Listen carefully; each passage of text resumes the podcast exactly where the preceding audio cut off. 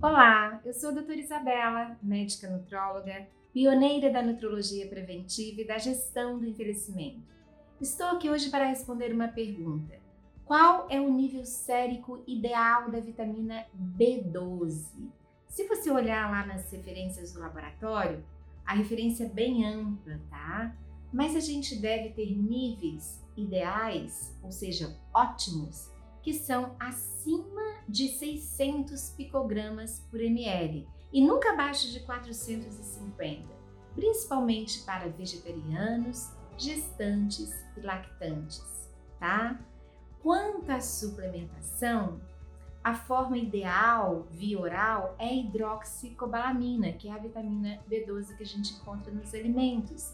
Porém, a cianocobalamina é muito usada pelo seu preço e estabilidade, inclusive via injetável, via intramuscular, tá? E nós temos ainda outra forma muito legal, que é a metilcobalamina, mas ela é pouco absorvida via oral, devendo ser usada principalmente via sublingual, tá? Então essa é a minha dica de hoje. Fique ligado nos seus níveis de B12, nunca abaixo de 450 e de preferência acima de 600 picogramas por ml.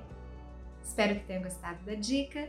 Desde já agradeço a sua atenção, lhe deixo um abraço e até o próximo vídeo.